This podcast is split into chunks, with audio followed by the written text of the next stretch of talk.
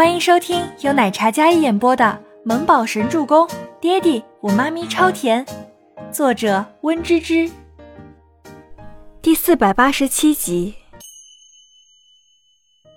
你这个时候说这些是为什么？为什么？为了让你死之前知道真相啊！反正我不打算活着出去。孟年心一改刚才虚弱的模样，此时就像地狱里爬出来的女鬼一样。害人的很，所有的保镖都被他牵制住，而他似乎决定放手一搏的那种，压根不将危险放在眼里。博言，如果没有倪清欢，你会选择我吗？会爱我吗？孟年心忽然看向坐在轮椅上的周伯言，眼神依然那般深情。不会，你放了清欢，我放你和你女儿一条活路。周伯言冷冷的盯着孟年心，眼里满是焦急。孟年心听了这话，立即站在原地。他有些不敢置信的看着周伯言：“既然如此，我就带他一起上路吧。你不爱我，我也不许我死了之后你有人陪。”说着，孟年心扣动了手里的扳机。倪清欢感觉后脊背一凉。就在孟年心咬牙扣动扳机的时候，隐匿在保镖身后的狙击手一枪将他射杀。倪清欢感觉血溅下来，孟年心维持着刚才狰狞的眉眼，他怀里安静的孩子在这一刻忽然嚎啕大哭起来，像是母子连心一样，那样哭得沙哑又凄厉。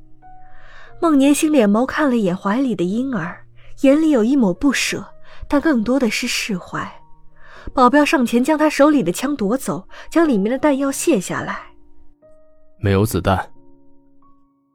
保镖如实汇报。倪清欢错愕的愣在原地，他看着孟年星的身子往地上栽去，哪怕产后虚弱，他也没有松开过怀里的婴儿。那是一把空枪。倪清欢看着孩子要跟他一并倒在地上了，他伸手接过哭着的孩子，后面有保镖将他扶起来。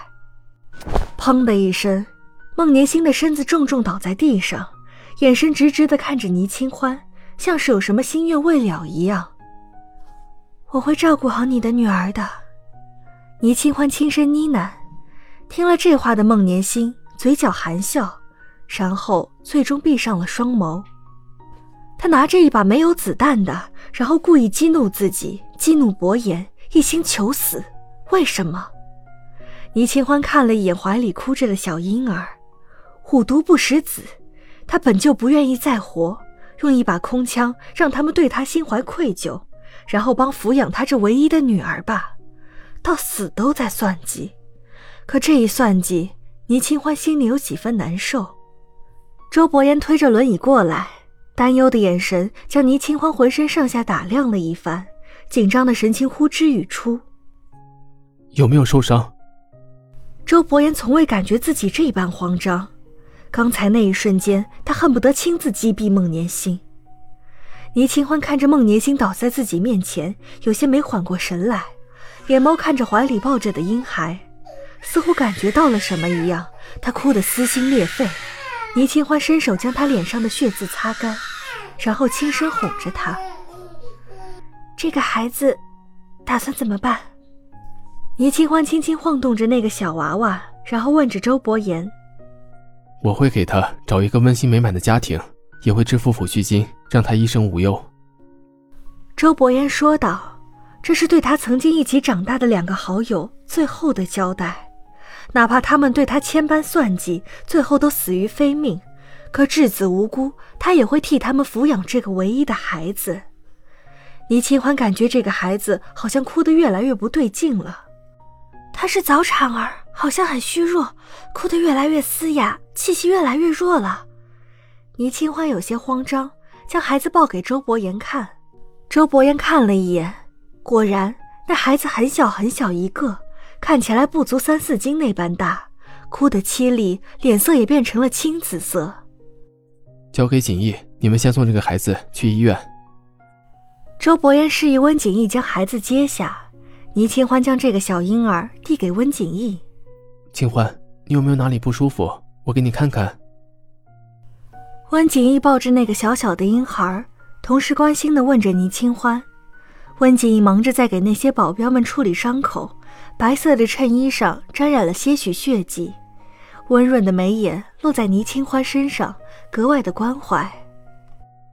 你们现在将这里收拾一下，绝，你留在这里将龙啸天解决了，我们一起先离开。周伯言坐在轮椅上，哪怕是这四周都是废墟，他通身金贵，凝着一抹与生俱来的冷肃气场。行。一起离开，可我脚上还有这个。倪清欢将自己睡裤提起来，左脚上的电子脚铐还在。上次因为没电，后来龙啸天给他又换了一个。只要自己移动的话，必然是会引起怀疑。静觉司走过来，然后从后腰抽出一把刀子，这个我来。那架势是要直接破坏掉。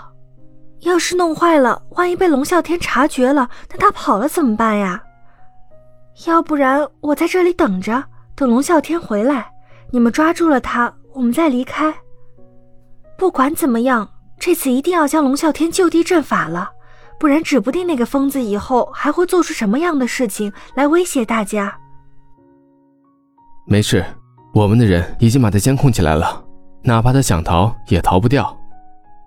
周伯言胜券在握，说起龙啸天这个名字，他都恨不得碎尸万段。这次他定会斩草除根。走，我带你回家。周伯言说着，牵起了倪清欢的手。倪清欢笑着点头：“好，我们回家。回家，离开这里，回去属于他自己的家。日盼夜盼，终于盼来了这一天。”静觉寺留在小岛上，几乎留了三分之二的人，准备守株待兔。上了游轮，倪清欢却好好的泡了一个澡。浴室里，他从里看向外面，门口边坐着一个人影。他竟然这样担心自己，连洗澡都守着。倪清欢柔柔一笑，但是手摸到自己的肚子的时候，他低下头看着自己隆起的腹部。虽然伯言说了，龙啸天不喜女色。可他还是担心。本集播讲完毕，感谢您的收听，我们下集再见。